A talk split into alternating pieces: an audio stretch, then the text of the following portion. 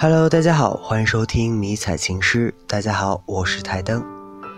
今天呢，为大家带来一篇文章，文章的题目是《我生命中最美好的女孩苏金》。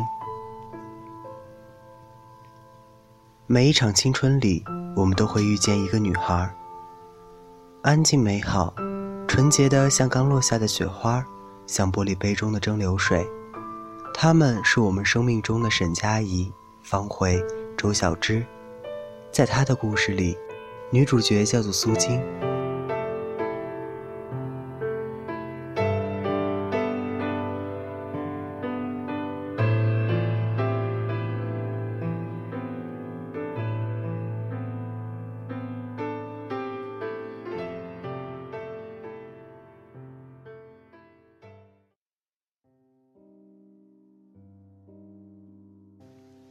二零一一年二月，我刚满十六岁，读初三。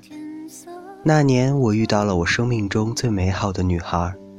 蓝色的外套，蓝色的牛仔裤，双手插在口袋里，是我对她最初的印象。教室门口的一瞥，从此她的身影就成了我的魂牵梦萦，我的日夜思念。那时还没有什么男神女神之说，那么。最初的相遇就叫做怦然心动。第二次见他，我们坐在了同一个考场，我还清楚的记得他坐在第六个位子。而我最大的收获就是知道了那个女孩叫做苏金。我经常盯着她看，看她蹦蹦跳跳的背影，看她埋头写字的侧脸。她在哪里，我的目光就在哪里。喜欢一个人是什么样子呢？大概就是无论他在哪里，在做什么，走路还是写字，笑着还是沉默，都让人移不开眼。默默的在他看不见的地方喜欢着他，关注着他的一切。后来听说她交男朋友了，后来，后来听说她又分手了，我的喜欢一天一天增加。可那句苏金，我喜欢你。在心里辗转反侧了千百遍，却迟迟没有说出口。我曾看过一部网络剧，里面有这样一段对白：一开始你是我的秘密，我怕你知道，又怕你不知道，又怕你知道装作不知道。我不说，你不说，又远又近。苏金，我喜欢你，却没有勇气告诉你。漫长的暑假过去了。我漫不经心地选择留在了本校。高一新生报到那天，熟悉的身影闯进了我的眼帘。你肯定无法想象我那时的欣喜若狂，喜悦充斥着身体的每一个细胞，融在血液里，流遍全身。我想，我们大概真的是有缘分的。高一下学期分科了，我是理科男，但是为了你选择了文科，只想和你在一个班。离你更近一些，我甚至想象着，如果我们在一个班，以后的每一天，我一抬眼就能看见你，而你也许会在未来的某一天会注意到我的存在，也许也会喜欢上我。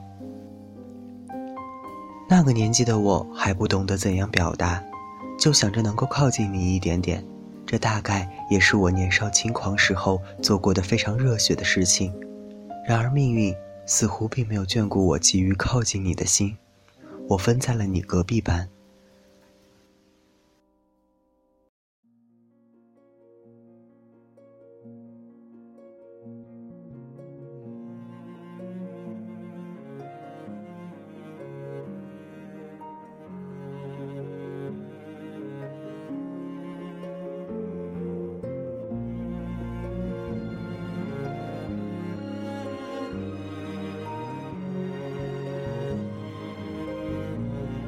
记得我偷偷在我校服后面写上了你名字的简写。我喜欢你是我不能与人分享的心事，同样的，我喜欢你也是我引以为豪的自得。你肯定不能明白我这种小心翼翼的喜欢。后来有人告诉我说，十六七岁的女孩喜欢的男孩，大都是坏坏痞痞、霸道又勇敢的。那么我的小心翼翼，在你看来一定是懦弱的表现。慢慢的，我的成绩越来越差，年级排名从一百多名落到了一千多名。学生时代学习成绩的一落千丈，就如同人生的低谷。那时的我觉得我的人生一切都是糟糕的。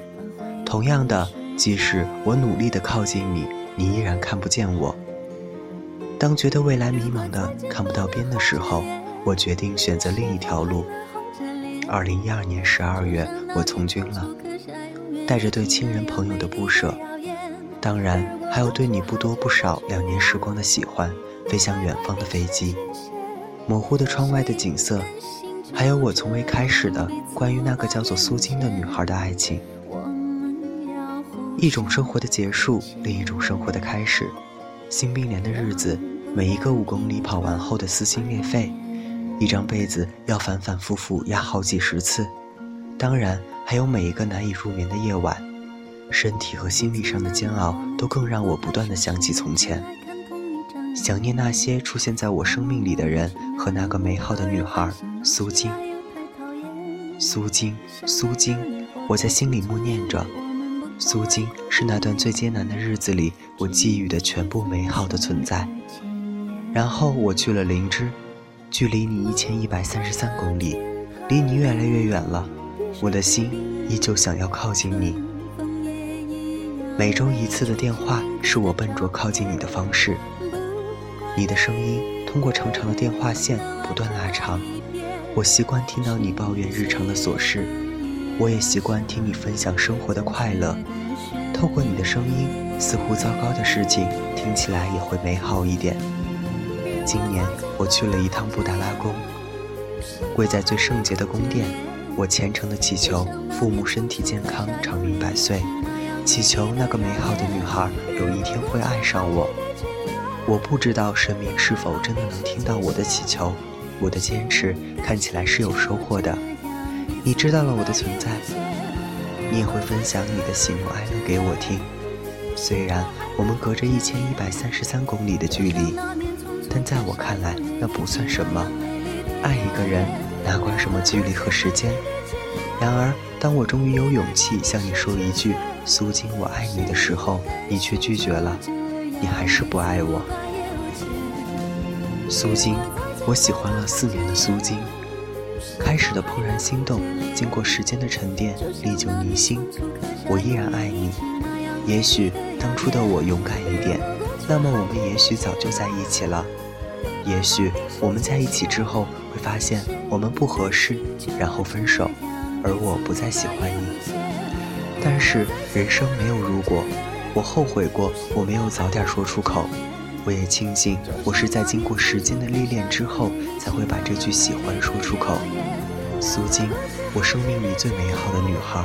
苏金，苏金，得着我幸，不得我命。苏金，谢谢你出现在我的生命里，希望你永远不要离去。